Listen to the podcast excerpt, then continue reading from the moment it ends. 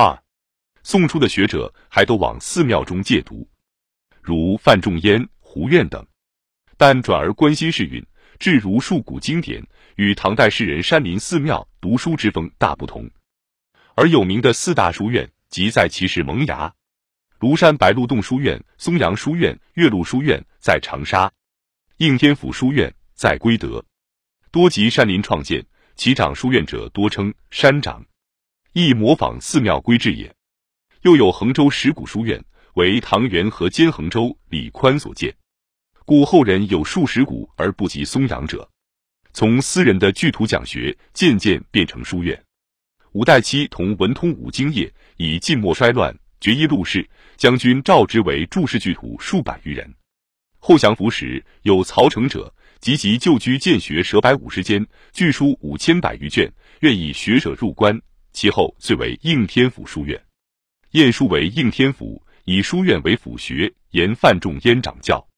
从书院的规模渐渐变成国家正式的学校。范仲淹主苏州，昭湖院主苏学，胡在苏湖讲学二十余年。黄又墨为国子监讲书，专管勾太学。宋太学章程及一胡氏苏湖讲学成规。庆历以后，州郡相继兴学。书院亦由朝廷赐额、次书、波田、泰山长主教，其性质与稍后学校相同。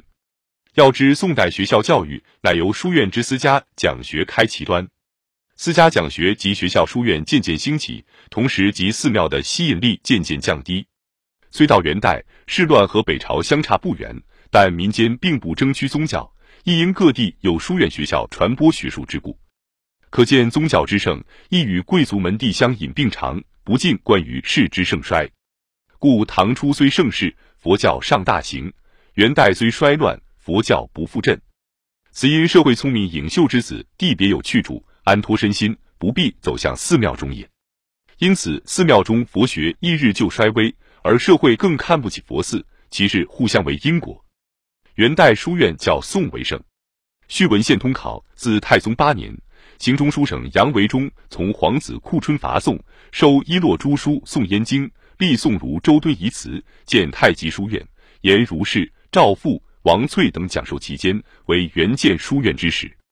其后昌平有建义书院，河间有毛公书院，景州有董子书院，京兆有鲁斋书院。开州有崇义书院，宣府有景贤书院，苏州有福理书院、文政书院、文学书院，松江有石洞书院，常州有龟山书院，池州有岐山书院，婺源有明经书院，太原有冠山书院，济南有民子书院，曲阜有朱寺书院、尼山书院，东阿有野斋书院，凤翔有祁阳书院，眉县有横渠书院，湖州有安定书院、东湖书院，慈溪有慈湖书院。宁波有茂山书院，处州有美化书院，台州有上蔡书院，南昌有宗廉书院，丰城有真文书院，余干有南溪书院，安仁有锦江书院，永丰有阳丰书院，武昌有南湖书院、龙川书院，长沙有东冈书院、乔冈书院，益阳有庆州书院，常德有元阳书院，福州有免斋书院，同安有大同书院，琼州有东坡书院。凡子盖曰略举之，不能尽在也。直至明代，学术在社会上自由传播的方便，永不能再产生独善学术上私密的贵族门第。第三是社会上学术空气渐浓厚，政治上家世传习的权益渐减缩，足以刺激读书人的观念，渐渐从做子孙家长的兴味，转移到做社会师长的心理上来。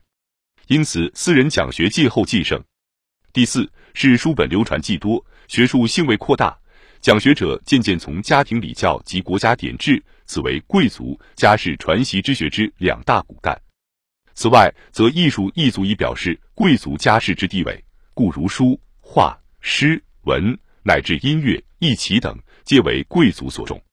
宋以后，艺术之与道义渐分上下等。又其先大寺庙僧侣亦重律礼及艺术，与贵族相似，为不讲正事耳。唐代自禅宗开心，僧人见不重律理及艺术，乃以纯粹哲理见长，自居为一世导师。宋以下，此风不及，盖非此不足与社会上讲学之学者相抗衡。中解放到对于宇宙人生整个的问题上来，而于是和宗教发生接触与冲突。所以，自宋以下的学术，一变南北朝、隋、唐以来之态度。南北朝、隋、唐虽盛衰之乱不同，但学术上同带有狭义的贵族门第性，故所知多为文艺诗赋，所重多在当代典章。稍稍一出，求高僧谈玄理，却与世法不相关，都带有一种严正的舒适主义。大体上看来，与先秦诸子较相近，因同为平民学者之自由讲学也。其治经学，重儒术，又忌汉儒。为汉儒出身，需经常时期郡县历史之实际磨练，故汉儒风土而才练。宋儒意气较发黄，对朝廷较轻视，较东汉儒益甚，不似西汉儒笃实，而与先秦儒为近。然而时代有不同，宋代士人究不能如先秦士人之活跃。再就上举第二点论，唐以后社会又另有几个与前不同的要点。第一是政治上没有了贵族门第，但有一个王室。绵延一二百年不断，而政府中官吏上自宰相，下至庶僚，大都由平地特起，无家世谗言，孤立无援，无门第宗戚婚姻之攀连，相形之下，亦显君尊臣卑之相。南北朝、隋、唐在政府则君尊，在社会则臣荣，故唐太宗命朝臣定天下士族，则山东崔如自为上帝，甚至即在政府。亦见臣尊于君，如东晋初年之王室等事。第二，因同样关系，各州郡、各地方因无顾家大族之存在，亦亦显官尊民卑之相。于此另有一事应复论者，则为乡官之存废。其汉有乡官，三老长教化，色夫主收赋税，听讼由脚长进盗贼。乡三老以上有县三老，并由民选，其权可与县令、城尉以示相较。此即县令、城为关于地方行政需询三老意见，而三老亦得代表民意向地方长官见白，对天子、王、侯亦得直接言示。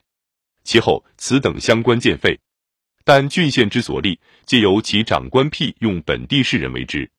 两晋以下承袭汉制，除军府所官由中央派人外，其他亦由地方官自辟其本地之士人。